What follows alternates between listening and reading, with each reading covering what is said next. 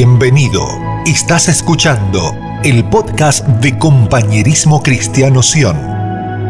Un espacio diseñado para ser edificados en la revelación de la palabra de Dios.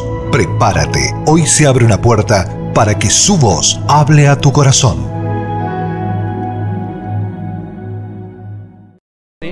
La iglesia es un diseño de Dios y es la forma, es el medio por donde el poder del Padre se va a manifestar. No se va a manifestar en ningún otro lugar más que en la iglesia. Es por nosotros que el poder del Señor se va a manifestar. Entonces, ¿cuántos somos iglesia acá? ¿Sí?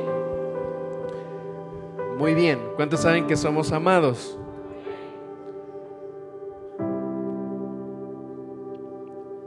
Dice la palabra que nosotros tenemos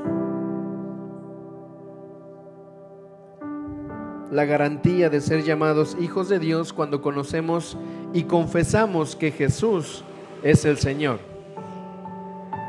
Cuando confesamos y creemos en nuestro corazón que Cristo es el Hijo de Dios, que vino, ¿verdad? Que dejó su lugar, que vino a hacerse hombre y vino a morir por nosotros, y reconocemos que es el Hijo de Dios, entonces podemos ser llamados hijos de Dios. ¿Cuántos sabemos que Cristo es el Hijo de Dios?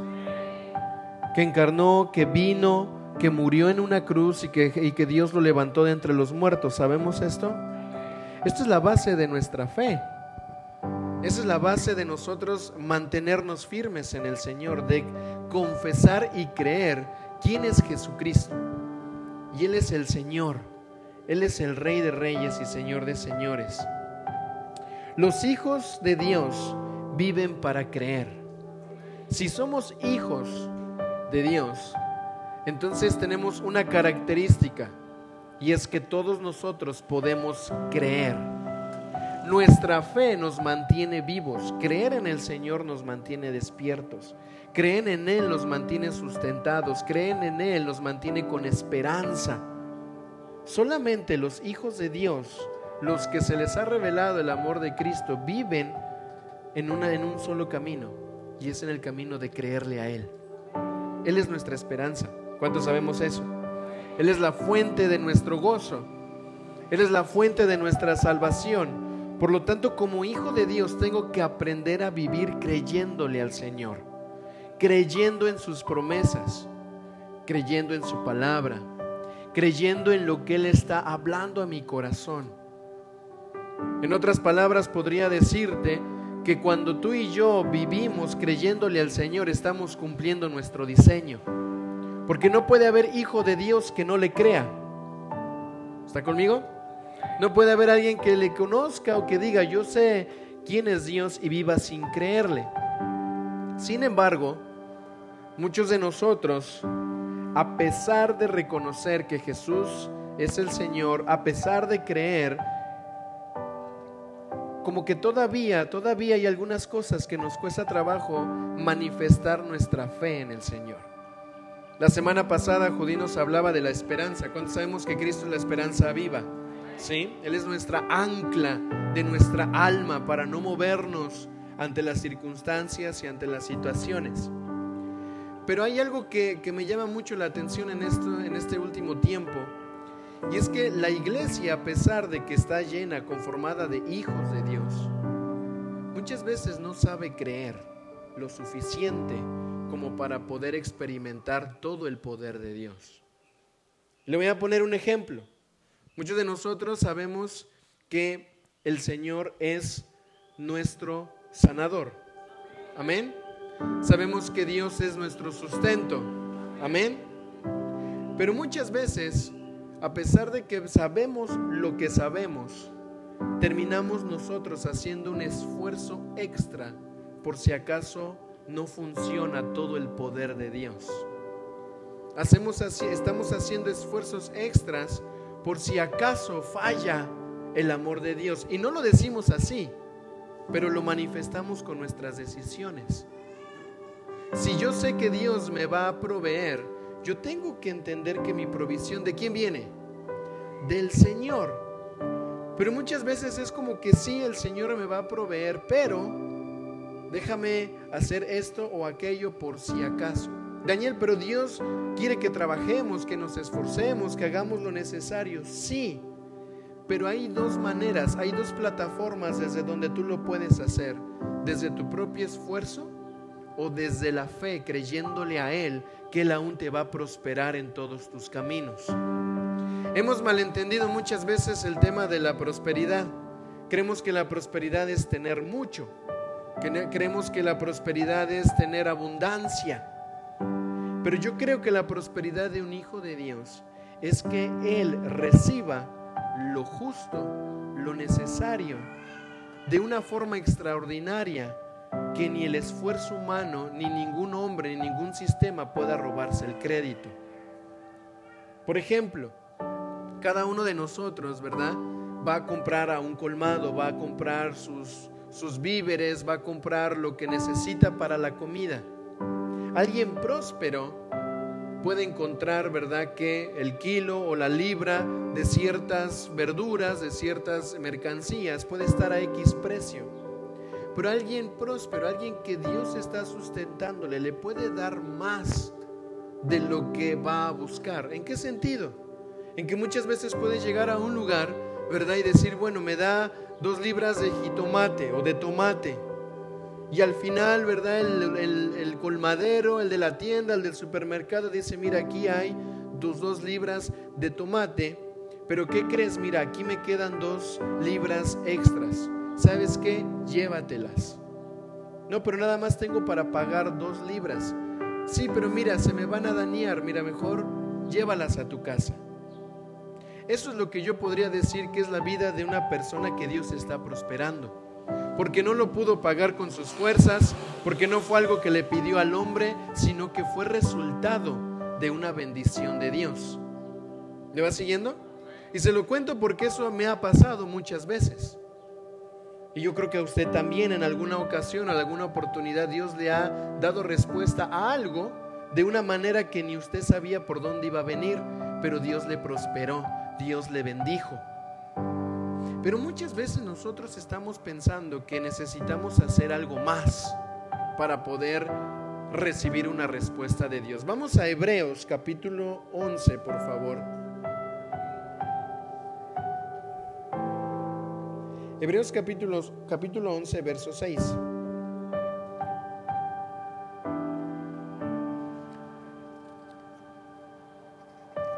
Dice,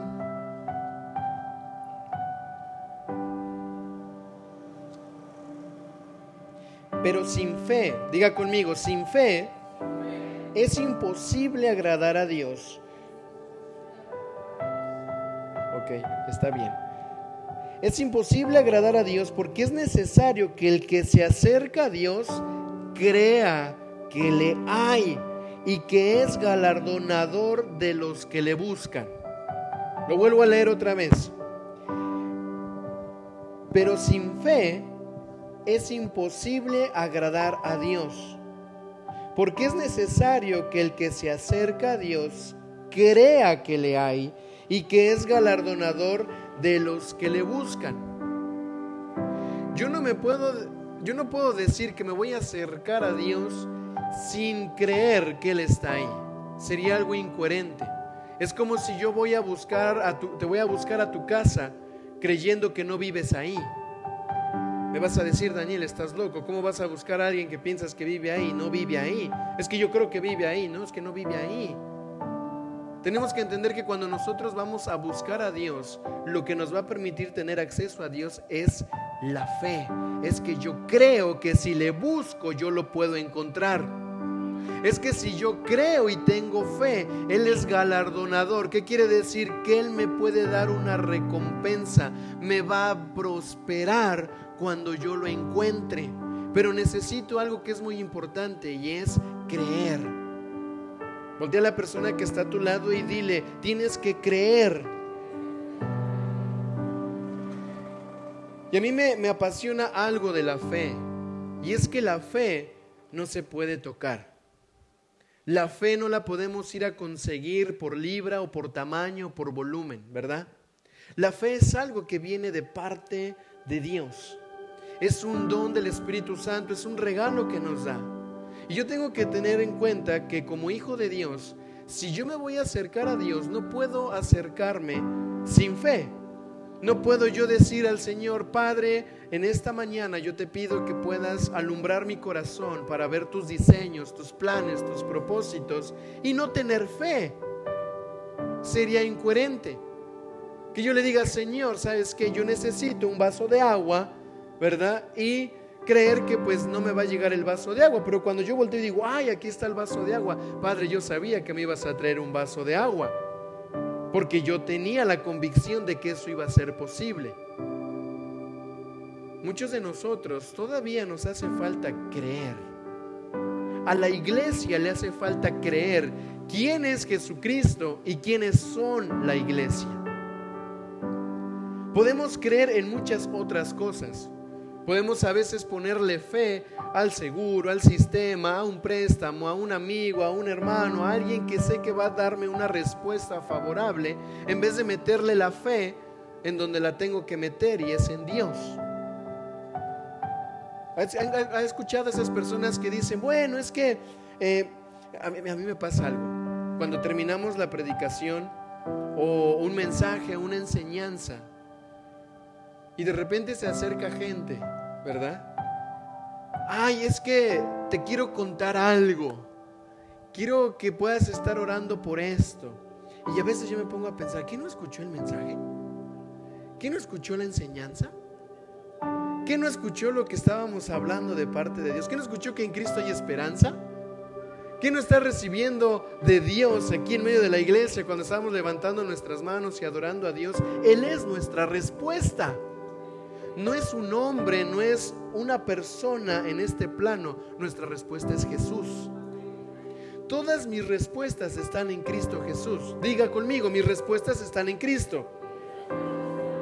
Todas mis respuestas están en Él. Yo tengo que invertir fe para que la respuesta pueda venir a mi vida. Entonces, Daniel, entonces ya no quieres que te hablemos. No, sí me puede hablar pero muchas veces sucede que ya la respuesta la tienes delante. Dios te dio una palabra, tenías un tiempo de adoración para abrirte al Señor y que Él depositara en tu corazón lo que estabas buscando, pero a veces estamos buscando más la respuesta del hombre, la respuesta de, de, por otro lugar. No quiero mencionar cosas, ¿verdad? Pero sabemos que nuestra única fuente de respuesta es Cristo. ¿Cuánto necesitamos respuestas? Cristo es la única respuesta. Él te va a dar todas las respuestas que tú necesitas. Sin fe, diga conmigo, sin fe no puedo agradar a Dios. Es necesaria la fe en todos nuestros caminos. En la casa, en la familia, en la salud, en la escuela, con mis relaciones, yo necesito moverme en fe. Un hijo de Dios es hijo de Dios porque cree que Cristo es el Hijo de Dios. Por lo tanto, tiene derecho también a ser llamado hijo. Y si tiene derecho a ser llamado hijo, entonces va a vivir por una sola cosa, por la fe. ¿Cómo tú puedes darte cuenta, Daniel, si alguien es hijo o no es hijo? Por las decisiones de fe que toma. Uno que es hijo de Dios va a tomar decisiones de fe. Va a tomar decisiones creyéndole al Señor. Va a tomar decisiones sabiendo que Dios está ahí para sostenerle, para guiarle, para dirigirle, para sustentarle. ¿Sabes cuántas gentes hemos conocido? Y tal vez tú has conocido personas que han empezado a hacer un negocio. Y dices, ¿y qué pasó? ¿Por qué empezaste a hacer ese negocio? Yo creo que es el tiempo de que yo empiece a ser emprendedor. Oh, está metiendo fe. Ahora, hay personas que si tú no tienes cuidado, en vez de aumentar tu fe, la van a aplastar. Pero un hijo de Dios se mueve por la fe. Se mueve porque tiene en quien creer. ¿Alguna vez le ha agarrado la lluvia en la calle? ¿Sí? En el motor, va en el motor o va caminando y de repente viene la lluvia, ¿qué hace? ¿Qué hace cuando viene la lluvia? ¿No buscamos un lugar donde meternos, un techo, un, lugarcito? ¿Para qué? Todos vamos a buscar un lugar seguro para refugiarnos de la lluvia. sabemos que si hay un techo no me voy a mojar. Entonces, si yo tengo decisiones que tomar en mi vida, yo no puedo andar diciendo, bueno, no sé a dónde buscar la respuesta. Hay un techo, se llama Jesús. Si tú te metes ahí, tú vas a estar seguro y vas a tener lo que necesitas. Lo único que se requiere es que creas. Lo único que Dios nos está pidiendo es créeme, créeme. Yo voy a estar contigo todos los días de tu vida hasta el fin del mundo. Decimos amén. Entonces, ¿por qué caminamos como si Él no estuviera con nosotros? Caminamos con miedo, con inseguridad, caminamos angustiados, caminamos afligidos. Pero ¿no acaso es Él que está con nosotros? Él ya lo dijo. La pregunta es, ¿lo crees? Si lo crees, lo vives. Si lo creo, lo expreso. ¿Y por qué caminas con tanta confianza? Porque Dios está conmigo. ¿Por qué tomas decisiones con tanta seguridad? Porque yo creo que Él me sostiene. Tú estás loco. Para los del mundo nuestra fe es locura, pero para nosotros es poder de Dios. Quiero que usted vaya dándose cuenta de que el creer es algo fundamental en nuestra vida como hijos de Dios. Hoy en día la iglesia está perdiendo de vista lo importante que es creer en Dios y cree más en un método, cree más en un sistema, cree más en una estrategia humana que en el poder de Dios. Pero Daniel, Dios puede usar a las personas en definitiva pero tiene que ser en base a la respuesta de la fe que tú primero pusiste en Dios. ¿Está conmigo? Entonces, ¿cuántos queremos agradar a Dios? Créale. ¿Cuántos nosotros queremos realmente que Dios cuando piense en nosotros sonría? Créale. ¿Cuántos queremos que el Señor se agrade de mirar nuestras vidas? Créale. El Señor está buscando quién le va a creer. ¿quién le va a creer? ¿Quién me cree? ¿Quién cree que yo lo amo? ¿Quién cree que yo le puedo dar respuesta? ¿Quién cree que yo soy su esperanza? Y mira, cuando una persona dice, yo te creo, yo creo que tú eres el Hijo de Dios, yo estoy seguro que todo el cielo está dispuesto a vaciarse en esa persona. ¿Por qué? Porque Él está buscando quien le crea. ¿Está conmigo? ¿Sí? En Él podemos manifestar acciones de fe. Cuando yo empiezo a vivir mi fe en Cristo Jesús y empiezo a tener una relación con Jesús, yo ahí empiezo a manifestar acciones de fe. Yo no puedo tomar acciones de fe en Cristo sin estar con Cristo. Yo no puedo decir, bueno, yo camino con el Señor sin tener una relación, una conexión con Dios constante nosotros podemos manifestar acciones de fe cuando estamos en Él. Porque Él es nuestra roca. Porque en Él estamos seguros. Porque en Él no hay sombra de variación. No quiere decir que hoy amanece de buenas y mañana amaneció de malas y ya no te quiere. Él te ama con amor eterno. Su amor es inagotable. Su amor no cambia. Él no miente. Si Él te dijo que te va a amar hasta el último aliento de tu vida y más allá, Él lo va a hacer. Él no va a cambiar de opinión. Dígame si no es bueno tener un Dios tan grandioso como el que tenemos. Podemos creer en Él. Podemos tener la seguridad que Él va a traer una respuesta a nuestras vidas. Estas acciones que Cristo produce en nosotros vienen, vienen como consecuencia de la vida misma de Cristo en nuestras vidas. Todos aquí tomamos decisiones y tenemos acciones día a día, semana a semana. Y cada uno de nosotros tiene que empezar a darse cuenta cuánta fe estás invirtiendo en todas las acciones que tú estás tomando. Una vez con Judy teníamos que hacer una, compra de, de, un curso, ¿ok? Y me acuerdo la, la pregunta de Judith porque fue muy fuerte para mí. Casi siempre todo lo que él me, dice es muy fuerte, ¿no? Pero me dice, Daniel, ese curso, ese curso que tú quieres comprar, ajá, ese curso va a bendecir el reino o no. Y yo así de, ¿cómo así? Sí, sí, sí, ese curso, eso que tú vas, esa decisión que tú vas a tomar, ¿va a crecer a Cristo en ti o no? No, pues ya, ya tenía yo la respuesta, ¿no? No. Eso que tú quieres aprender verdaderamente es para cumplir el propósito que Cristo te llamó a este lugar. No. Entonces, ¿lo vas a comprar? Sí o no. No. ¿eh?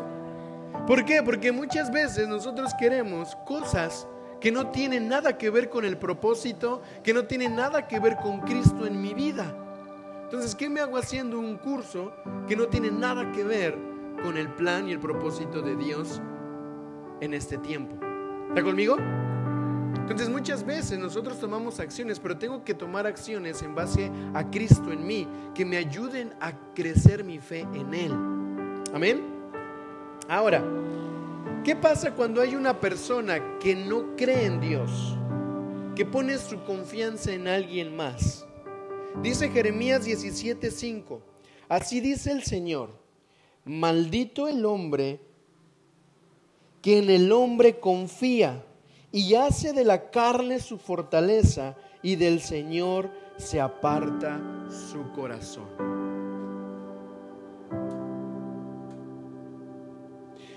En otras palabras, si tú no crees en Dios, si tu confianza no está en Él, es porque está o en el hombre, en tus fuerzas, lejos de Dios. Y cuando tú pones tu confianza como hijo de Dios en algo fuera de Dios, no viene bendición, sino lo que acarrea es maldición. Y es lo que está diciendo Jeremías. Así dice el Señor, ni siquiera es Jeremías, es dando el mensaje de Dios. Maldito el hombre que en el hombre confía y hace de la carne su fortaleza y del Señor se aparta su corazón. Mira, Dios te dio fuerza, Dios te dio habilidades, te dio dones. ¿Cuántos sabemos? Amén. Pero Él quiere que tú los puedas usar en base a la fe y a la confianza que tú tienes en Él. Hay muchas personas que, empiezan a confundir el esfuerzo humano, voy a decirlo así, mis habilidades humanas como el todo, como que no necesito de Dios. Mira, si tú sabes cocinar, sabes construir, sabes hacer cualquier cosa, voy a poner un ejemplo, un médico un médico sabe lo que tiene que hacer, se supone. Estudió para eso, se supone, ¿verdad? Y llega y tiene que hacer una cirugía, tiene que hacer algo que él sabe que sabe, pero entiende que no puede depender únicamente de él y sabe que hay un Dios que le ama y es alguien, un hijo de Dios. Lo primero que va a hacer es depender del Padre y le va a decir, Señor, en tus manos pongo esta cirugía. Guíame tú, Señor, con tu sabiduría. Pero Daniel, él tiene el conocimiento, él se graduó. Él sabe por qué tiene que orar. Porque es un hijo de Dios. Porque sabe que no depende de todo lo que él sabe, sino que depende de Dios, que le dio la vida, la sabiduría, la inteligencia para poder llegar al lugar en donde está. Lo mismo para cada uno de nosotros. Seamos estudiantes, eh, eh, trabajemos en, una, en cualquier área Está bien que lo sepas, que lo domines. Yo me acuerdo una vez que teníamos una presentación y le dije a alguien, ay, me siento nervioso. Y me volteó a ver y ¿usted está nervioso para hablarle a la gente? Usted no, usted no puede estar nervioso. Le digo, sí, cada vez que me paro aquí enfrente me pongo nervioso. Pero usted sabe hacerlo, sí, pero es que no puedo depender de lo que sé. En el momento, oye, en el momento que una persona depende de, de su fuerza, de quien es Él, y no cree en lo que Dios puede hacer, ya su corazón se separó de Dios. ¿Está conmigo? Entonces, tenemos que ponernos bien atentos. ¿En dónde estás poniendo tu confianza? ¿Sabes lo que sabes? Qué bueno. Pero tienes que poner toda tu confianza de esa sabiduría en Dios, en Él. Otro versículo más en Isaías 31.1 dice, hay de los que descienden a Egipto por ayuda. En los caballos buscan apoyo y confían en los carros porque son muchos, y en los jinetes porque son muy fuertes. Pero no miran al Santo de Israel ni buscan al Señor. Hay de los que descienden a Egipto por ayuda. Qué ofensa a Dios. ¿De dónde rescató Dios a los, a los israelitas? Rápido, no me dejó dar un buen trago. ¿De dónde rescató Dios a los israelitas? De Egipto. Ahora imagínate a Israel yendo a pedirle ayuda a Egipto. ¿Qué te hace sentir? ¿No te hace sentir nada? Dios abrió el mar, les dio comida en medio del desierto, hizo salir agua de una piedra, les introdujo en una tierra donde fluye leche y miel. Dios hizo todo por ellos. Y un día el pueblo de Israel se despierta y dice, mm, sí, Dios lo ha hecho, pero déjame ir a Egipto otra vez. Aquí hay fuerza, hay caballos, hay poder, hay dinero. Pero Dios te rescató de ahí. Sí, pero mira, aquí sí hay. Pero ¿por qué no buscas al Señor con todo tu corazón? ¿Por qué desciendes a buscar Egipto? Oye, como dice, descienden. Cada vez que una persona, un hijo de Dios, vuelve a buscar o a poner su confianza en cosas de abajo, es que está bajando hacia Egipto. Está buscando algo de lo cual ya Dios lo liberó. Diga conmigo, Dios me hizo libre. ¿Usted lo cree? Si lo creo, no diga, yo creo que Dios me hizo libre. Por lo tanto, ya no tienes que ir a buscar nada en Egipto si ya Dios te liberó de Egipto. Ya no tienes que descender a buscar a Egipto para que te dé una respuesta en base a tu necesidad, a lo que tú estás buscando, pero Egipto, Egipto sí busca una condición. Egipto te va a esclavizar. Egipto te va a tomar como esclavo y no te va a dar libertad. Y mira cómo dice al final este versículo, no miran al Santo de Israel ni buscan al Señor. ¿Cuántos sabemos que si buscamos al Señor lo podemos encontrar? ¿Sí? ¿Cuántos esta semana buscamos a Dios? ¿Cuántos vamos a seguir buscándole a Él? Dice la palabra de Dios, dice Jesús, si tú te acercas creyéndole que Él está, ¿verdad? Tú lo vas a encontrar porque al que toca, al que llama, al que busca, encontrará. Hay una promesa de que si llamamos, buscamos, clamamos por una respuesta de Jesús, la vamos a encontrar. Pero ¿sabes qué me desespera un poquito? Lo digo por mí, no usted. Usted yo sé que tremendo en la fe. Pero algo que a mí me pasa mucho es que muchas veces yo siento que estoy confiando en Dios. ¿Ok? Dígame, dígame si a usted le pasa lo mismo o si no. Pero a veces yo siento que estoy confiando tanto en Dios. Yo siento que Dios me está impulsando a tomar una decisión. Yo creo que Dios está em, empujándome a un nuevo paso en la vida. Pero de repente empiezo a pensar, es que ya era hora. Ya tanto tiempo yo invirtiéndome en Dios y esforzándome, ya, ya es hora de que, de que yo merezca algo. Ya es hora de que yo tenga una respuesta de esto. O sea, nadie toma acciones de repente sin, sin querer ver una respuesta pronta. Le voy a poner un ejemplo más claro. Muchas veces ayunamos. Bueno, quiero ver la respuesta del ayuno, Señor. Venga la respuesta. ¿Qué, qué, qué viene? Y a veces estamos esperando la respuesta en base a nuestros términos y condiciones y no estamos atentos a lo que realmente Dios está queriendo entregarnos. Bueno, ya tomé un entrenamiento, módulo 1, módulo 2, se supone que ahora ¿qué, qué, me toca y queremos respuesta. ¿Sí o no? A los que han terminado el módulo de entrenamiento muchas veces les digo, a ver, ¿dónde están los frutos? A ver, ¿qué construyó? ¿Qué construyó? Y ya quiero ver, a eso me refiero, ya quiero ver una, una respuesta, un resultado. Pero yo tengo que aprender a mirar con los ojos llenos de fe. ¿Por qué? Porque aunque la respuesta tardare, ciertamente vendrá. Diga conmigo, aunque la respuesta tardare, ciertamente vendrá.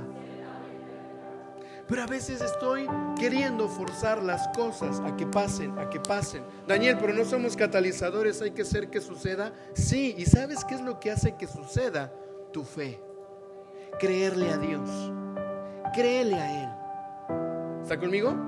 Entonces aquí hay dos cosas bien importantes. Número uno, no confíes en el hombre ni en tus fuerzas. Y número dos, no bajes, no desciendas a Egipto, en tu antigua manera de buscar las cosas, porque ya Cristo te liberó. Ya no puedes tener la misma mentalidad.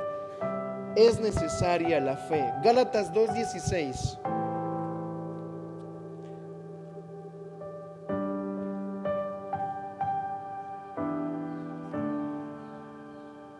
Gálatas 2.16. Cuando lo tenga me deja saber.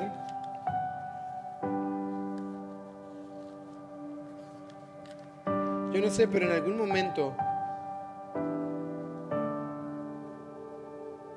cada, cada uno de nosotros tiene la sensación de que nació para algo, para algo especial.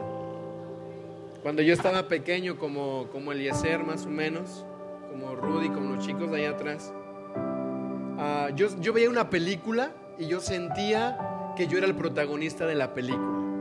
O sea, yo veía Capitán América y yo ya terminaba de ver la película y yo ya salía como Capitán América, ¿no? Yo veía una película de un superhéroe y yo sentía que, sí, ese soy yo. Igualita mi vida, igualita, ¿verdad? Así yo voy a terminar. ¿Alguien le ha pasado? ¿Sí?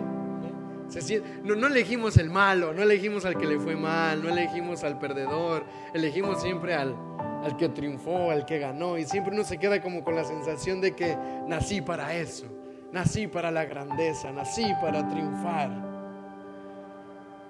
Y luego volteo a ver mi realidad y digo, bueno, ¿dónde estoy triunfando, verdad? ¿En dónde? ¿Dónde, estoy, dónde, está, ¿Dónde está el triunfo? ¿Dónde está el superpoder? ¿Dónde está? Y, y viene esa, esa, esa frustración. Y mira, yo creo que cuando venimos a Cristo, Él produce buenas obras en nosotros. Él nos energiza, nos da poder para hacer lo extraordinario, para tener un poder mucho más grande que el protagonista de aquella película. Mi hijo le gusta dibujar mucho y él dibuja superhéroes. Todo el tiempo está dibujando superhéroes. Y se inventa superhéroes, que poderes de rama, poderes de, agua, poderes de espagueti, el otro día es uno de espagueti, eh, poderes de... Y tiene un montón de dibujos de superhéroes. Y, siempre lo veo y le digo, hijo, pero te das cuenta que tú tienes un superpoder. Y yo pensé que él me iba a decir, no sé, de agua, de superfuerza. Y me dice, sí, yo tengo a Jesús.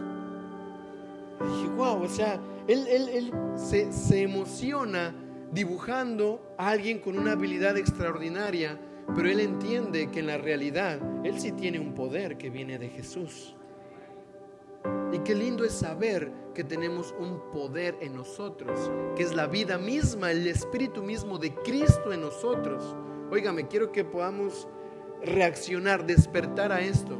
El mismo espíritu de resurrección, el espíritu de Cristo es el que quiere morar en nuestra vida para que podamos hacer más cosas, mayores cosas ustedes harán, dijo Jesús, hablando de nosotros. Pero ¿por qué no las hacemos? ¿Será porque el poder no es suficiente? ¿Será porque el, el Espíritu del Señor como que nada más entró un pedacito y se quedó otro pedazo por afuera? ¿O será porque no le creemos lo suficiente para ver eso manifestado en nuestras vidas? Ahí se la dejo la pregunta. Gálatas 2.16 dice, sabiendo que el hombre no es justificado por las obras de la ley, sino por la fe en Jesucristo, nosotros también hemos creído en Jesucristo para ser justificados por la fe de Cristo y no por las obras de la ley, por cuanto por las obras de la ley nadie será justificado. Cristo en nosotros produce obras que glorifican al Padre. Pero si tu confianza, tu creencia, tu fe no está en Cristo y empieza a estar más en ti, en tus obras de ley, entonces no puede haber justificación en tu vida, no va a haber respuesta en tu vida porque no estás en Cristo Jesús. Estás buscando hacer las cosas en tu confianza, en tus fuerzas, en tus obras y es ahí en donde nos vemos frustrados porque muchas veces no hay respuesta de Dios. ¿Está conmigo? Y mire, Las obras que Cristo produce en nosotros van a ser una única cosa. Lo que el Hijo sabe hacer es glorificar al Padre. Toda la vida de Jesús, lo único que Él se centró a hacer fue glorificar al Padre. ¿Quieres saber cómo están tus obras? ¿Quieres saber si son obras tuyas de confianza en ti? Te glorifican a ti. Pero si son obras en confianza en Dios, en la fe, glorifican al Padre. ¿Está conmigo? Si mis decisiones me enaltecen a mí y no al Señor, estoy en mis fuerzas. Estoy creyendo más en mí que en el poder de Dios.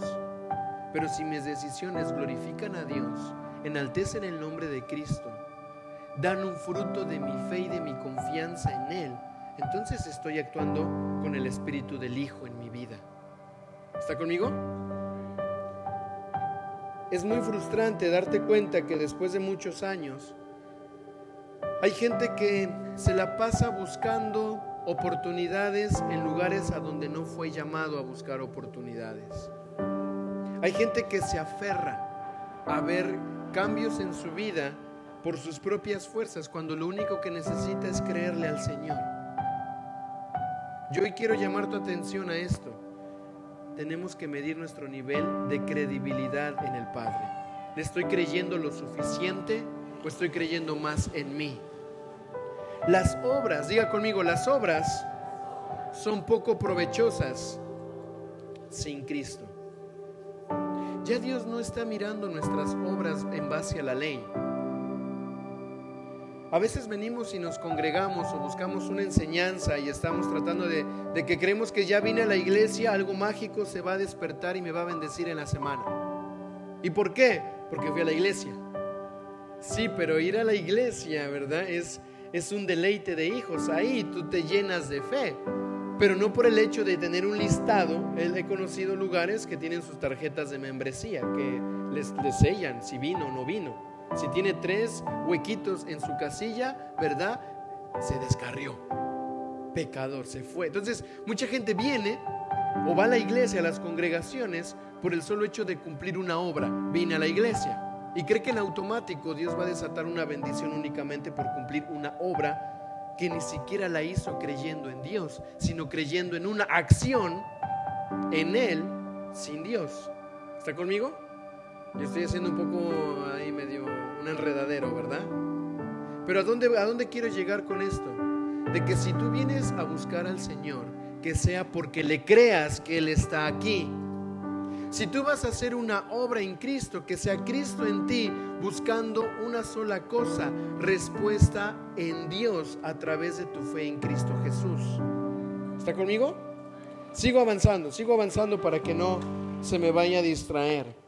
Somos justificados por la fe, no por las obras. Una de las oraciones que más hemos estado haciendo esta semana, y no sé por qué razón el Señor nos ha inquietado bastante y se lo quiero compartir, es que muchos, muchos proyectos y muchas cosas buenas pueden venir a nuestra vida en base a, nuestras, a nuestra acción humana. Yo puedo producir obras pero esas obras que produzco, si no glorifican al Padre, no necesariamente son buenas. Le voy a dar un ejemplo, ¿verdad? Yo puedo ir a un lugar, ¿verdad? Y dar de comer a la gente. Gloria a Dios. ¿Cuántos sabemos que tenemos que darle de comer a los necesitados? ¿Verdad? Pero le doy de comer a la gente, pero llego a mi casa y no le doy comida a mis hijos y a mi familia. Pero hice una buena obra. Le di comida a la gente, pero llego a mi casa y no proveo para los de mi propia casa. Dice la palabra de Dios que el que no provee para su propia casa viene a ser peor que un incrédulo. Pero hice buenas obras. Sí, pero tus buenas obras tienen que ser pesadas si realmente glorifican al Padre, porque tu primera responsabilidad es proveer a los de tu familia. ¿Está conmigo?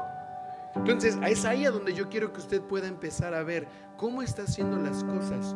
Puede ser bueno, pero si no está glorificando a Dios, haciéndote cumplir lo primero en tu vida, entonces hay que revisar qué estamos haciendo mal. Vamos a Hechos 6.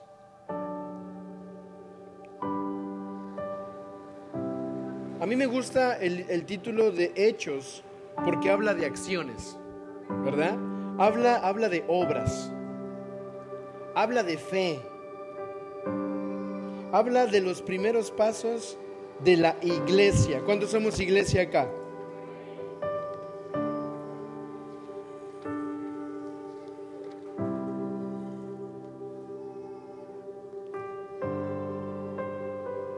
Hechos capítulo 6.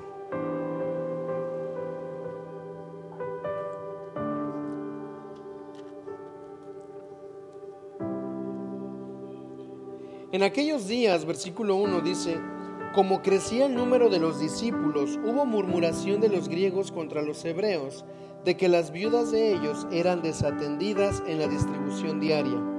Entonces los dos se convocaron a la multitud de los discípulos y dijeron, no es justo que, que nosotros dejemos la palabra de Dios para servir a las mesas. Los discípulos estaban haciendo algo bueno, estaban dando de comer a la gente, a las viudas. Pero en un momento ellos se detienen y dicen, hey, no estamos haciendo algo bien, estamos haciendo una obra, pero no es justo que nosotros desatendamos lo primero a lo cual nosotros fuimos llamados por darle de comer a la gente o atender las mesas. Pero Daniel eran los discípulos, tenían que servir. Sí, pero siempre va a haber una prioridad en tu vida para responder a la fe. Los apóstoles habían sido llamados y comisionados a ser discípulos, no a servir en las mesas. Lo hicieron en su momento, pero dijeron, ya, paremos. No es justo que estemos descuidando la obra, que estemos descuidando la enseñanza, que estemos descuidando el impartir la palabra. Y ellos tomaron una decisión. Dice, entonces los dos se convocaron a la multitud de los discípulos y dijeron, Ah, bueno, ya lo leímos, ¿verdad? No es justo que nosotros dejemos la palabra de Dios por servir a las mesas. Buscad pues, hermanos, de entre vosotros a siete varones de buen testimonio, llenos del Espíritu Santo y de sabiduría, a quienes encargaremos este trabajo. No sé si lo estás entendiendo, solo iban a servir mesas, solo le iban a dar de comer a la gente. ¿Quién no puede pasar un plato? Pero aquí los apóstoles le están diciendo, hey, ojo, va a servir la mesa, pero tiene que estar, número uno, lleno del Espíritu Santo. ¿Para servir la mesa? Sí, Señor, para servir la mesa. Porque no es para que se glorifique Él, es porque tiene que ser un hijo que glorifique al Padre. Y alguien lleno del Espíritu Santo va a glorificar al Padre y no va a pensar que es su obra. Tiene que ser de buen testimonio para servir un plato, para darle de comer. Un buen testimonio, pero eso lo puede hacer cualquier persona. A que esté allá afuera, mejor que venga a servir y, se tendrá un desastre en su casa, será un mal hablado, pero al menos que venga a servir. No, no, no, no es así. Tiene que tener un buen testimonio el que va a servir. ¿Por qué? Porque si tiene buen testimonio es porque sabe a quién le sirve. Y le sirve al Padre, no se sirve a Él. ¿Me va siguiendo? ¿Cómo, ¿Cómo, venimos haciendo nosotros nuestras obras? A veces menospreciamos lo que Dios nos ha pedido hacer, lo que Dios nos ha llamado a hacer. ¿Por qué tanta exigencia? ¿Por qué tanta insistencia? Es porque nuestras obras deben ir dirigidas al Padre. Amén. Luego dice, ¿verdad? Buscad pues hermanos entre vosotros de buen testimonio, llenos del Espíritu y de sabiduría. Para servir un plato, sabiduría es que hay que saber cómo poner la carne, el arroz, la bichuela. Hay que, no se necesita mucha sabiduría para saber. Pero ellos sí necesitaban tener sabiduría porque estaban administrando los recursos de la iglesia. No era cualquier cosa.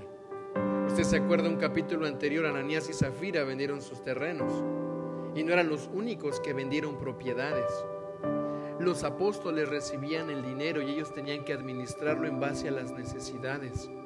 Tenía que, si lo iban a delegar, tenía que ser una persona llena del Espíritu Santo, de buen testimonio y con sabiduría para tomar decisiones correctas, para servir mesas. Dígame sí o no, todo lo que hacemos en el Señor debe de ser con excelencia. Daniel, pero yo no sirvo en el ministerio, no sirvo en la iglesia, pero tienes una familia. Sírvele con excelencia. Sírvele como un hijo, como una hija, como un padre, como un esposo, lleno del Espíritu Santo, de buen testimonio y con sabiduría. Daniel, pero es que yo soy un joven, yo voy a la escuela, tengo proyectos, tengo deseos, tengo anhelos. Mira, ¿sabes qué? Sírvele a Dios llenándote del Espíritu Santo ahí donde estás. Da buen testimonio.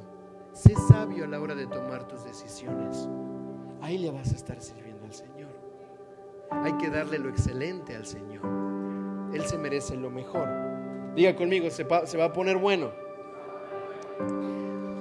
Vemos aquí un dibujo, ¿verdad? Me gusta mucho esta, esta imagen que yo vi acá adelante. Si no la pueden ver los que están en la transmisión, ni modo. Pero los que estamos aquí, sí la podemos ver bien. Y es una puerta en forma de una llave.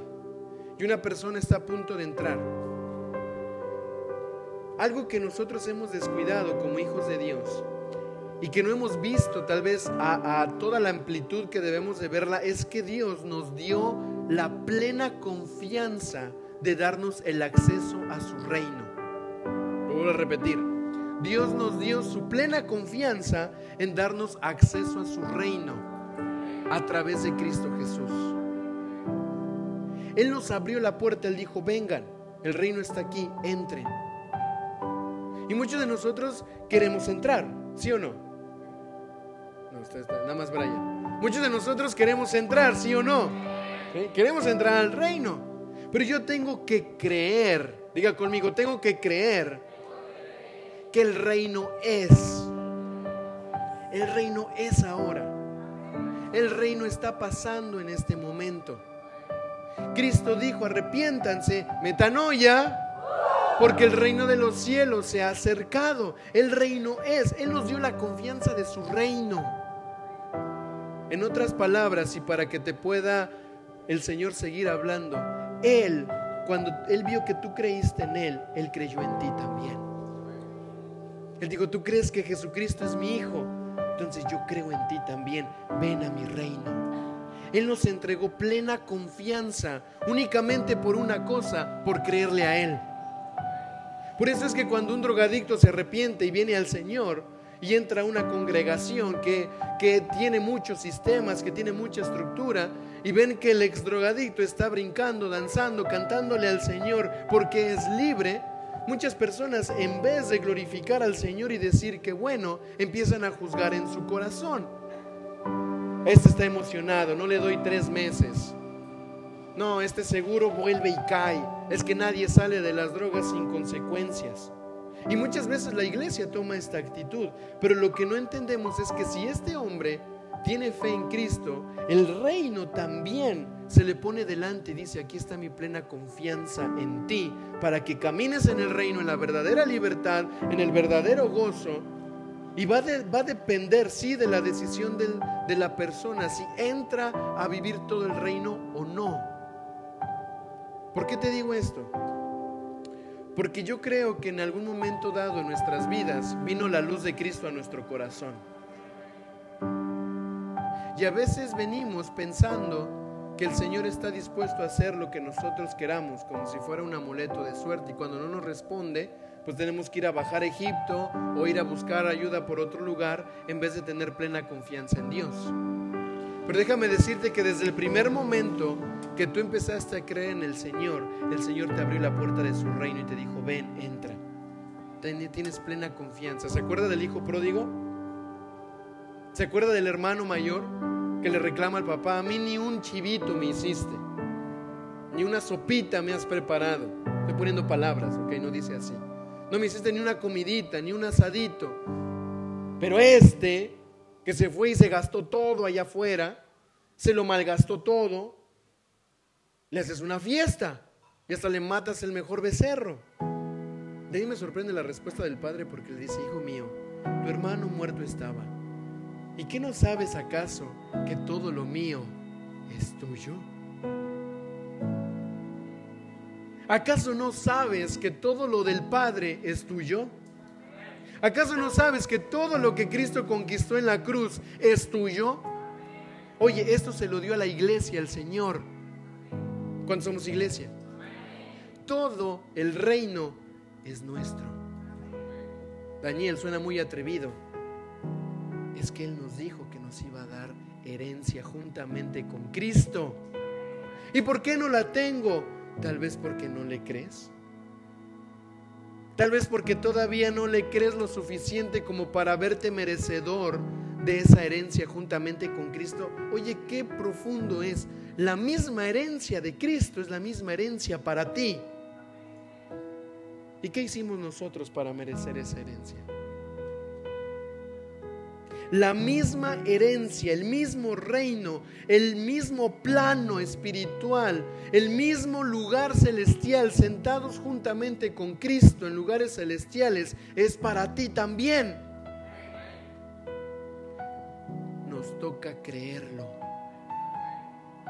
Es que me siento desheredado, me siento angustiado, me siento... Mira, hay que ver dónde te sientas, porque donde estás sentado no es en la fe Estás sentado en otro lugar menos en lo que eres en Cristo Jesús. Hoy vengo fuerte, ¿no? Como que yo lo quiero sacudir, ¿sí? Diga conmigo, tengo que aprender a creerle al Señor. El Señor ya te dio todo. La iglesia es un diseño de Dios. Dios nos dio el poder, la autoridad en Cristo Jesús hay un versículo que yo le estoy dando vueltas muchísimo porque dice que las puertas del Hades no pueden prevalecer en contra de la iglesia. Si no me equivoco, creo que es el único versículo donde Jesús habla de la iglesia. Él habló del reino. Habló del reino, el reino se ha acercado, el reino aquí, el reino, el reino se parece, el reino es como. Hubo una vez que es el reino semejante, pero la única vez o, otra vez tal vez donde dice que eh, sobre tu roca, sobre esta roca edificaré mi iglesia. Tal vez son dos o tres veces. Jesús no habló tanto de la iglesia. Pero las veces que habló de la iglesia, habló serio. Las puertas del Hades no van a prevalecer en contra de la iglesia. Sobre esta roca edificaré mi iglesia. ¿Dónde está la iglesia de Cristo? Usted es la iglesia. Diga conmigo, somos iglesia. El día viernes tuvimos un tiempo de adoración y el Señor ponía mucho en nuestro corazón. Bueno, usted también tuvo que tener su tiempo de adoración. Yo tengo fe en que usted tuvo su tiempo de adoración. Y el Señor inquietaba mucho mi corazón y a modo de testimonio se lo voy a, compartir bien rapidito. Y es que empecé a sentir una desesperación. ¿Alguna vez ha sentido desesperado? Bueno, yo me sentía más desesperado que usted. Era muy fuerte la desesperación que sentía en mi corazón.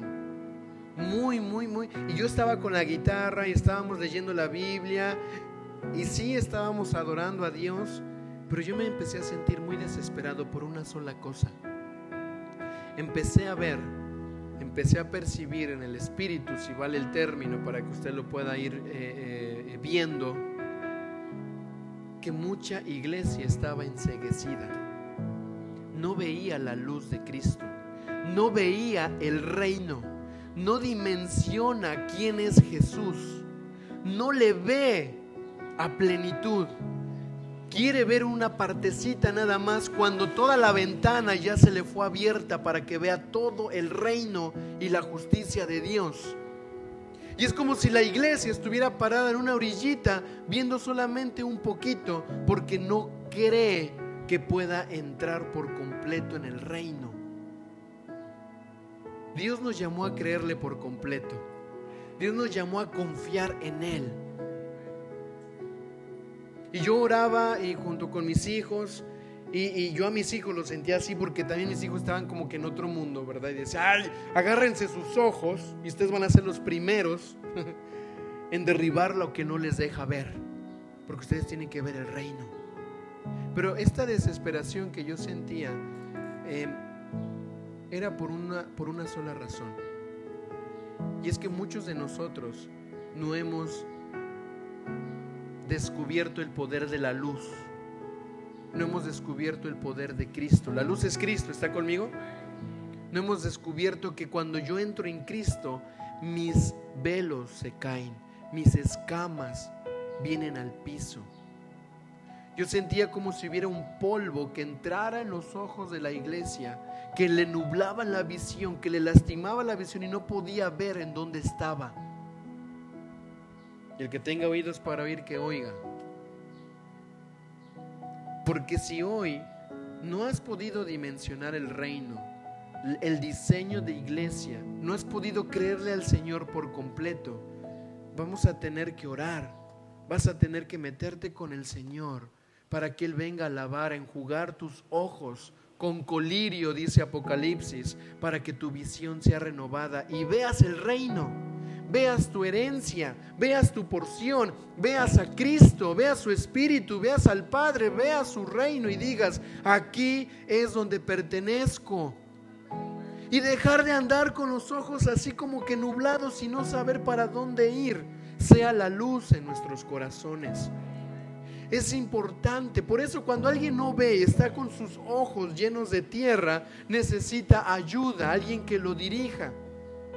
Y el Señor ponía en mi corazón, mucha iglesia se agarra de lo que encuentra porque no ve con claridad dónde está la roca eterna que es Cristo Jesús.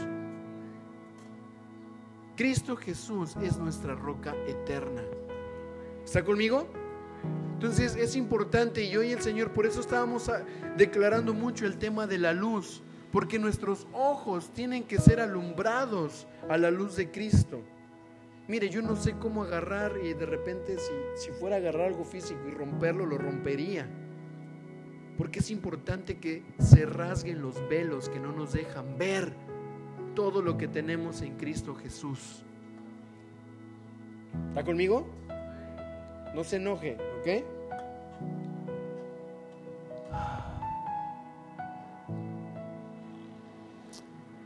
Seguimos ahí en Hechos 6.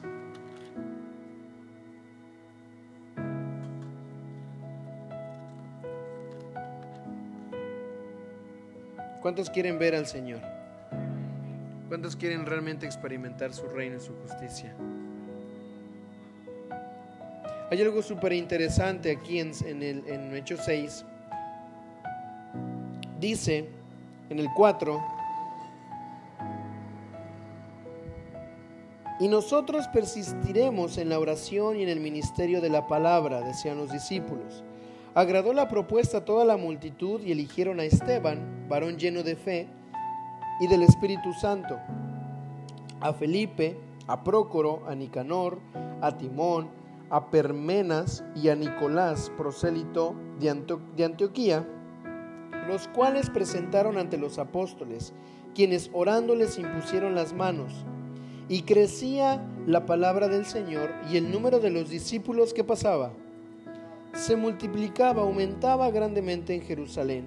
También muchos de los sacerdotes obedecían a la fe. ¿A qué obedecían? A la fe. perdón, a un sacerdotes, a un gente instruida, cuando veían el poder de estos hombres, cómo vivían creyéndole a Cristo, muchos tomaban esa decisión de creer en la fe para poder seguir transformando sus vidas. Ahora, ¿cuántas personas eligieron aquí la iglesia? ¿Ah? Siete. Esteban, ¿se acuerdan? Ayúdenme. Esteban, Felipe, Nicanor, Timón, Parmenas y Nicolás. Se nos fue uno. Ah, no, ahí están todos. Son siete. Estas siete personas tenían que ser llenos de qué? Del Espíritu Santo. Yo hice una pequeña, una pequeña revisión de lo que significan los nombres de estas siete personas. El primero, Esteban, significa corona. El que sigue. Significa corona. El segundo, que se llama Felipe, significa amante de los caballos. El tercero, que se llama Prócoro, significa líder de la danza, el que prospera. Nicanor significa hombre victorioso o conquistador. Timón significa valioso, digno, honorable. Parmenas significa permanente, constante y fiel. Y Nicolás significa conquistador de gente. Estas siete personas escogidas para servir las mesas, para hacer un trabajo de servicio a los demás, tenían cualidades muy particulares. Eran valientes, eran honorables, amaban al Señor, tenían una permanencia, una constancia, eran conquistadores, eran líderes de la danza, eran prósperos, conquistaban gente, tenían corona. El único que me sacó un poquito del lugar fue Felipe, amante de caballos. Pero alguien que cuidaba o que sabía de caballos era alguien instruido en batalla, era alguien instruido en guerra. Los caballos en ese tiempo no eran usados para hacer equitación. En ese tiempo los caballos únicamente eran usados por los soldados. Entonces era alguien que le gustaba la batalla. Quiero que usted pueda darse cuenta de estas cosas porque nosotros somos llamados a creerle al Señor y hacer lo que nos toca hacer en función a su propósito. Amén. Entonces, estas siete personas estaban llenas del Espíritu Santo y estas cualidades son las que la iglesia debe de tener. Usted tiene una corona. ¿Sabía? Usted tiene una corona. Y aún, ah, la palabra de Dios habla de diferentes tipos de coronas, pero ahorita no es el tema. Pero usted está coronado. Agárrase así. ¿ah? Usted tiene una corona de hijo de Dios. Dice la palabra que cuando el concilio, el Sanedrín, veían a Esteban, que significa corona, hablar de Jesucristo, de su fe en Jesús, su rostro brillaba como el de un ángel. Dígame si no, Esteban creía lo que hablaba. Estaba en el lugar de donde tomaba la inspiración, lo que él hablaba era del lugar donde él estaba parado, donde él creía, él estaba en el reino. Y él estaba hablando y su rostro se llenó de luz como el de un ángel. Y los del concilio le vieron y dijeron, no podemos con tal sabiduría. No podemos con... Mira su rostro, está brillando, tiene una corona, está iluminado con la gloria de Dios. Tal fue el celo del Sanedrín, tal fue el celo del concilio que terminaron apedreando a Esteban, ¿se acuerda? Pero, pero Esteban miró a los cielos y dijo, veo al Hijo de Dios sentado a la derecha del Padre.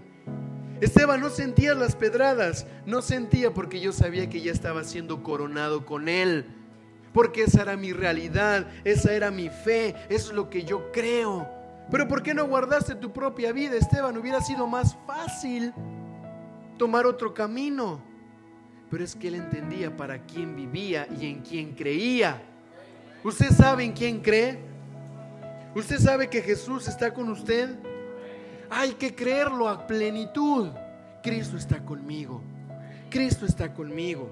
Si yo voy a, despertar en la mañana haga esta oración, yo hago esta oración, Señor, gracias porque otra vez me dejaste abrir mis ojos. Ay, pero es tan normal. Pero ¿sabes cuánta gente no abrió sus ojos en el día de hoy? Nos sentamos a la mesa y con mis hijos les digo, todos antes de tomar el desayuno tenemos que decir cinco cosas por las cuales estamos agradecidos. ¿Por qué le das gracias a Dios?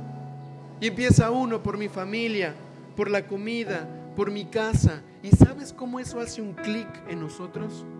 En vez de despertarnos afanados, angustiados, despertamos agradecidos. Sabiendo que tenemos una familia en la fe, que tenemos a un Cristo vivo, que tenemos su palabra, que tenemos su espíritu, que tenemos su verdad. Gracias Señor porque tú me llenas de aliento. Gracias Padre porque hoy podemos disfrutar de un alimento. Hablo de mi familia porque pues, es lo que más tengo cerca, ¿ok? Toda la semana pasada Belén empezaba a orar y decía, Señor, no desde hace como dos o tres semanas, Padre, dale de comer a la gente que es pobre. Dice, ¿quién le enseñó eso? Y de repente me dice, papá, ¿nosotros somos pobres o ricos? Digo, ya, hija, luego hablamos. Y un día agarra, agarra su, su cuaderno, su mascota, yo no sé dónde vio y empezó a hacer encuesta. ¿Cómo te llamas? Ah, porque ya está en la escuela, está escribiendo. Entonces ya aprendió cuatro o cinco letras y ya siente que ya escribe todo, ¿no? Y empieza ahí, tiene fe, tiene fe de que está escribiendo el nombre.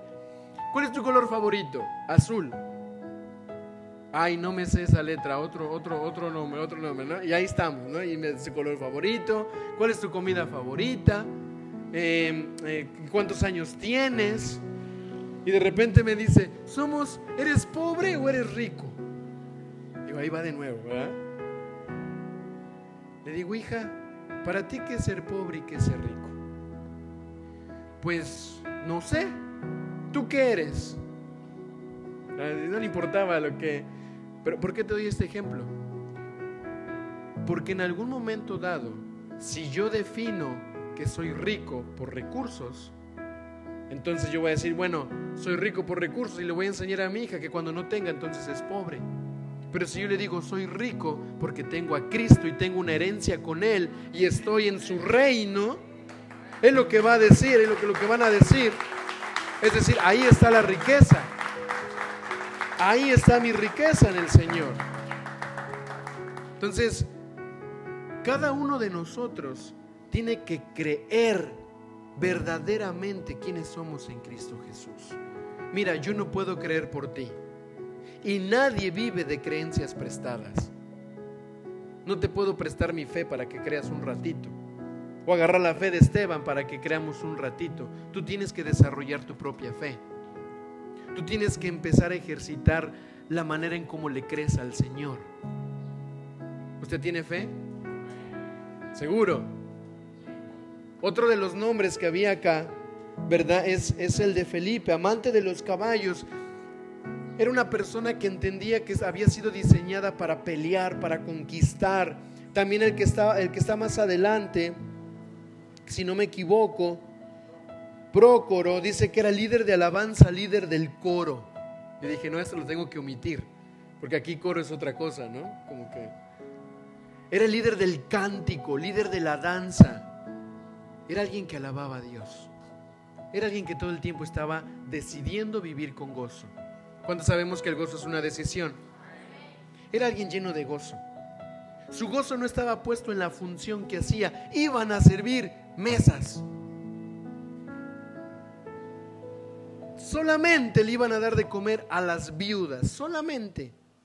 Pero él lo hacía con gozo en su corazón. Él lo hacía lleno del Espíritu Santo. Él lo hacía con plenitud de saber, que lo que estaba haciendo agradaba al Señor porque tenía fe de quién era Él. No era una obra menor servir una mesa. Era una obra en el reino de los cielos y él entendía quién era y creía que lo que hacía era en función a, la respuesta de Cristo en él. Doy de comer. Ahorita eh, en Santiago capítulo capítulo, eh, no, antes, antes, perdón. Santiago capítulo 1, 27 dice, la religión pura y sin mácula delante de Dios, el Padre es esta, visitar a los huérfanos y a las viudas en sus tribulaciones y guardarse sin mancha del mundo. La religión pura y sin mácula delante de Dios, visitar a los huérfanos, cuidar a las viudas y no contaminarse del mundo. Estos siete hombres sabían que era lo que tenían que hacer delante de Dios. Creían quiénes eran. Alimentaban a las viudas. No era una obra menor. No era que no se les estaba dando el título o la posición únicamente de que ahora van a ser alabados. Ellos sabían su responsabilidad en el reino de los cielos. Y la siguiente pregunta es para ti. ¿Tú sabes cuál es tu responsabilidad en el reino de los cielos? Tu primera responsabilidad es creer. Porque sin fe es imposible agradar al Señor. ¿Está conmigo? Hombre conquistador, valioso, honorable. El que más me llamó la atención es Parmenas. Dice permanente, constante y fiel. Vamos a repetirlo juntos. Permanente, constante y fiel. Alguien que tiene su creencia firme en Dios permanece, es constante y es fiel. Permanece, es constante y es fiel. Permanece, es constante y es fiel. Permanece constante y fiel. Y vengan los vientos, vengan las mareas. Él tiene un ancla en su alma, esperanza en Cristo Jesús. Y permanece, es constante y es fiel. ¿Y por qué? ¿Que no tiene batallas? Sí tiene batallas, pero él cree quién es en Cristo Jesús. Es permanente, es constante y es fiel. Voltea al que está a tu lado y dile, ¿cómo vas con eso? Ajá. ¿Eres constante? ¿Eres fiel? ¿Permaneces? Uy, eso no se lo tenía que decir, pero está bien. Qué bueno, así lo, lo refuerza. Hoy no, hoy no le creo al Señor. Yo no puedo pensar en una persona que amanezca y diga, hoy yo no le voy a creer al Señor. Hoy yo le voy a creer a Egipto. Venga, Egipto, vamos. Hoy le voy a creer al diablo. Hoy le voy a creer al vecino, hoy le voy a creer a mi herencia terrenal, hoy le voy a creer. Nadie se despierta diciendo eso. ¿Verdad que no? Pero nuestras acciones nos delatan. Di conmigo, mi creencia es Cristo Jesús. En Él debemos de confiar en todo momento. Él es nuestra plena confianza. Y no confundas confianza con tirarte ahí y esperar que llueva. Es decir, es una actitud interna en tu corazón. Yo confío en el Señor, yo sé quién es Él.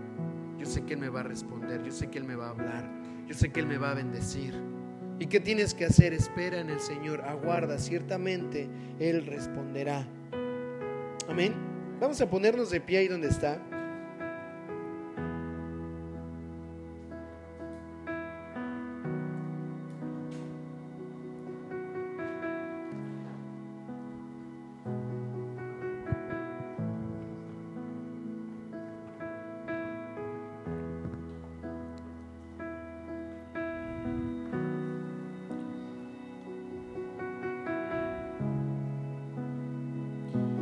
Sé si usted sabía, pero si no, vas a ver ahora.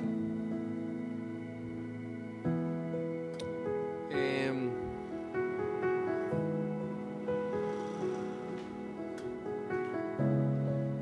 alguien, por alguna razón X o Y, ¿verdad? Se metió a este lugar y se robó dos cortinas. No es nuevo. Ya va como ocho cortinas que se lleva, yo creo. Yo no sé qué hará con tanta cortina. El problema no es la cortina, se pueden reponer, se puede resolver. El problema está de por qué tiene la libertad de entrar en un lugar en donde los hijos habitamos, en donde los hijos de Dios estamos. ¿Cómo es posible que en un lugar donde decimos que la presencia de Dios se manifiesta, puede entrar alguien con plena libertad y robar algo que ni siquiera es nuestro, es de Dios? Y pasó algo muy curioso porque le decía a los jóvenes, a, los chicos, eh, ayer le dije, ¿sabes qué? Vamos a, vamos a dejar todo conectado. No, no, no, mejor desconéctalo porque vaya y se meta. No, no, no, mejor sí, conecten todo. No, mejor no. Y, y mira, estábamos, sí, no, sí, no. Y dije, a ver, ¿qué nos pasa? ¿No se supone que confiamos en Dios? ¿No se supone que creemos en Dios? Bueno, sí, pero no hay que ser tan ingenuos, mete todo, se lo vaya a llevar. Quiero que, quiero que vea un ejemplo claro de cuántas veces tomamos decisiones diciendo que creemos, pero en realidad no creemos. Porque el que cree tiene plena confianza. ¿Está conmigo? Y mira, yo me fui inquieto ayer en la noche. Le estoy contando algo real. Estoy abriendo mi corazón. No me juzgue, ¿ok? Y en la noche le mando un mensaje a los jóvenes, digo, ¿saben qué? Yo voy a estar ahí a las 4 de la mañana, porque a las 4 de la mañana yo sé que ese, ese tipo se mete. Lo he visto a las 4 de la mañana, en las cámaras. Y aquí venimos, 4 de la mañana, ¿no? Y veníamos tipo 007, ¿no? Donde, donde, donde aparezca, ¿qué hacemos? Le damos, lo amarramos, eh, oramos por él. Pero nos pusimos a orar. Lo que hicimos fue orar y, nos confrontaba este pensamiento. ¿Cómo es que creemos en que Dios guarda, protege, sustenta, pero siempre nuestro esfuerzo y nuestras obras van por delante de la fe? Yo creo que el Espíritu Santo es real. Yo creo que Él puede convencer a la persona que está haciendo estas cosas de su pecado. Pero viene un desafío para nosotros como iglesia. Porque si somos una casa de hijos de Dios, alguien tiene derecho de hacer lo que está haciendo. Algo estamos haciendo mal. Ahora, yo, puedes decir yo no, no es que somos un cuerpo. Algo estamos haciendo mal. No, seguro es el pastor porque él es el líder y tiene que verlo. Sí, mi hermano, pero somos un cuerpo. ¿Está conmigo? ¿Somos un cuerpo o no? Entonces, como cuerpo necesitamos orar y de saber qué es lo que le está dando derecho a las tinieblas de entrar a un lugar y hacer lo que está haciendo. Yo quiero que usted entienda, ¿por qué se lo estoy contando? Porque necesitamos aumentar nuestra fe. Necesitamos tener plena confianza en quienes somos en Dios. Yo tengo que saber que si el Señor me va a proveer un trabajo es para que lo glorifique y lo bendiga a Él. Yo estoy muy agradecido con Dios porque hay aquí uno o dos hombres que se han parado firme en sus trabajos, han escogido sus horarios de trabajo. Han dicho, yo voy a trabajar este día, este día, este no, este sí, y esto es porque mi prioridad es Dios. Ok, pantalones. Pero sabes qué, eso es gobierno. Eso es tomar autoridad de hijos de Dios. Eso es poner a Dios en primer lugar. Eso es entender quiénes son en el Señor. Entonces, yo creo que sí hay hijos que tenemos confianza en Dios acá. ¿Está conmigo? Y yo creo que Dios está con nosotros. Daniel, pero no importa, son cosas físicas. Dios no habita en templos hechos de manos de hombres. Yo lo sé. Pero es que todo debe de girar en torno a Cristo Jesús. Esto, esto podría desaparecer hoy y aparecer mañana, pero Dios nos ha dado una administración y tenemos que cuidar lo que Él nos dio, empezando por nuestra fe. Empezando si estoy siendo justo en creerle al Señor. Acuérdese, el justo por la fe vivirá. Y Abraham creyó y le fue contado por justicia. Esto que está pasando es algo injusto. Pero entonces, ¿dónde empieza mi injusticia? Si es que tenemos, Daniel, en mis acciones, en el trabajo, fui a Egipto. ¿Sabes dónde empieza la injusticia? Cuando dejas de creerle al Señor. Empieza la injusticia cuando empiezas a poner tu confianza en algo fuera que no es Dios. La injusticia empieza cuando yo en vez de creerle al Señor, le creo a Egipto, le creo al sistema, le creo a lo de afuera, le creo al mundo. Ahí empieza la injusticia. Y es ahí en donde nosotros tenemos que renovar, diga conmigo renovar, nuestra confianza en Dios. Tengo que renovar mi confianza en Él. ¿Qué decisiones has tomado que no han tenido que ver con la confianza en el Señor? Te has dejado llevar por emociones, te has dejado llevar probablemente por impulsos, te dejaste llevar por una influencia afuera, amigos. Pero tienes que entender que como hijo de Dios, el único que te puede influir es el Espíritu Santo. El único que te puede dirigir es Él. Y, lo digo con mucho cuidado y con amor. Saben que los amo a todos, ¿verdad? ¿Sí?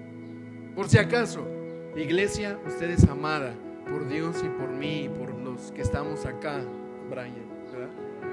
Somos amados. La primera lámina que tenía aquí decía, somos amados en el Señor. ¿Por qué si somos amados muchas veces no le creemos como deberíamos de creerle? Entonces hoy yo quiero animarlo a una cosa, a que usted pueda presentarse delante de Dios y pueda pedirle perdón, porque como iglesia probablemente no le hemos creído del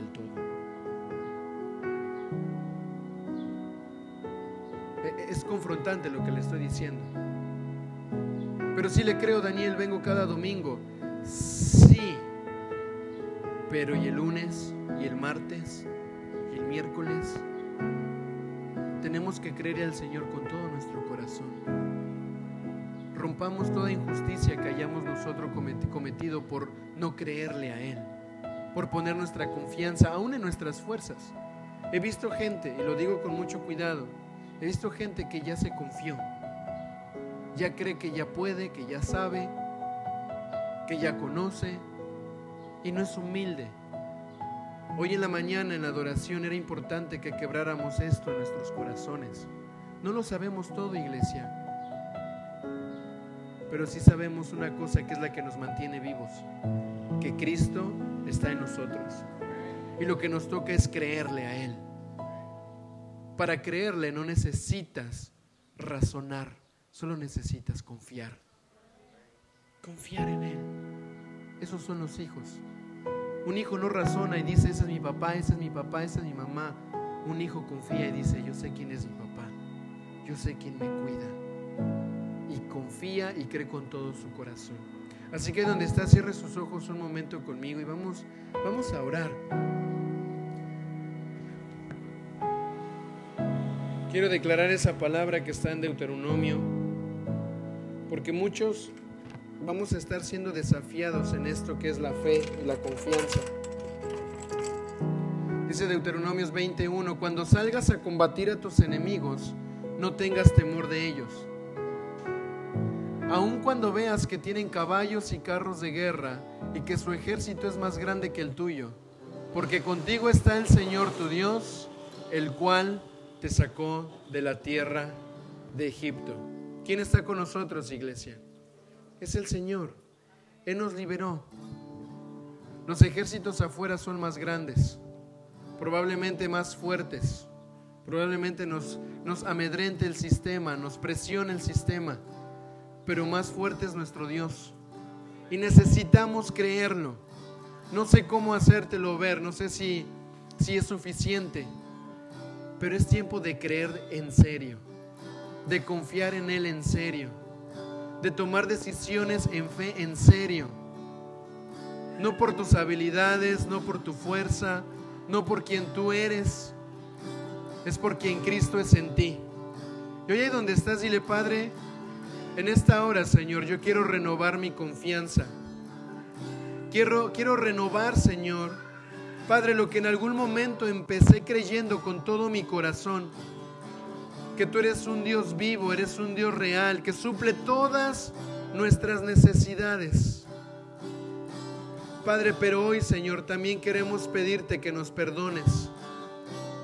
Porque muchas veces hemos sido injustos, Señor, en no creerte, en no confiar, en buscar, Señor, respuestas en lugares en donde tú no nos llamaste a encontrarlas, Señor. Padre, hoy en esta hora, Señor, yo te pido misericordia por tu iglesia. Te pido misericordia por nosotros, tus hijos. Porque sabemos, Señor, que todavía largo camino nos queda, que has dado promesas a nuestras vidas, Señor. Pero nos hemos desesperanzado, nos hemos agitado, nos hemos confiado, Señor, en nosotros, en nuestras habilidades, en lo que creemos saber, Señor. Pero Padre, hoy en el nombre de Jesús te pedimos perdón y ayúdanos a creerte. Ayúdanos a ser como esa iglesia, Señor, que a pesar de que la tarea aparentemente era pequeña, Señor, estaban llenos de tu espíritu, llenos de ti, Señor. Padre, hoy en el nombre de Jesús oro para que tu iglesia abra sus ojos. Y ahí donde estás, yo te voy a pedir que pongas tus manos en tus ojos. Solamente es una acción de fe.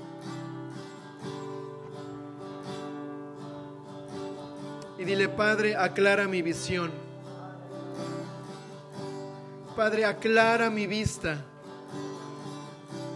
Se ha removido de mis ojos todo velo mágico, todo polvo, todo manto de oscuridad, toda mentira que no me deja confiar en el reino de los cielos caiga por tierra todo lo que me resta la visión de confiar en ti. En el nombre de Jesús se ha puesto colirio en mis ojos, colirio fresco que viene del cielo, colirio que limpia mi mirada, colirio que renueva mi forma de ver. Padre, en el nombre de Jesús, Renueva la visión de tu iglesia. Hazles ver, Señor, que ellos pueden confiar en todos los sentidos. En el nombre de Jesús, Señor, sea derribado, Padre, toda mentira, todo engaño, toda maldición, todo trabajo, toda hechicería, Señor, que se quiera levantar en contra de tu pueblo, que los quiera enseguecer, que no les quiera dejar ver quiénes son en ti, Señor, hoy en esta hora, en el nombre poderoso de Jesús. Sus ojos son abiertos, sus escamas, Señor, empiezan a caer por el poder de la luz y por el poder de tu Espíritu, Señor. Queremos confiar, queremos creer, queremos vivir nuestra realidad eterna, Señor. Padre, hoy se ha hecho conforme a la fe de cada uno de nosotros. Se ha hecho, Señor, conforme a tus planes y a tus diseños. Somos tu iglesia. Somos un diseño del cielo en esta tierra. No nos vamos a conformar, Señor, con lo que el mundo nos quiera poner como distracción. Nosotros nacimos para algo más grande. Nosotros nacimos para ser herederos del reino. Nosotros nacimos para conquistar, para gobernar, Señor. No con parámetros humanos, sino con parámetros celestiales. Padre, hoy sea renovada la visión de tus hijos. Padre, hoy oro en el nombre de Jesús para que toda injusticia a causa de la falta de fe sea perdonada, Padre. Perdónanos, Señor. Perdónanos por no mirar con fe. Perdónanos por no mirar con confianza. Perdónanos, Señor, por mantener nuestra mirada en el sistema y no en ti, Señor.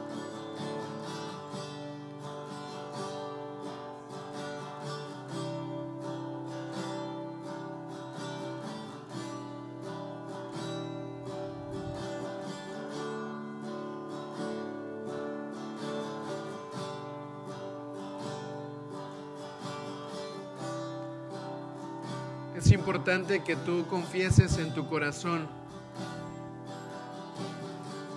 que Jesús es el Señor.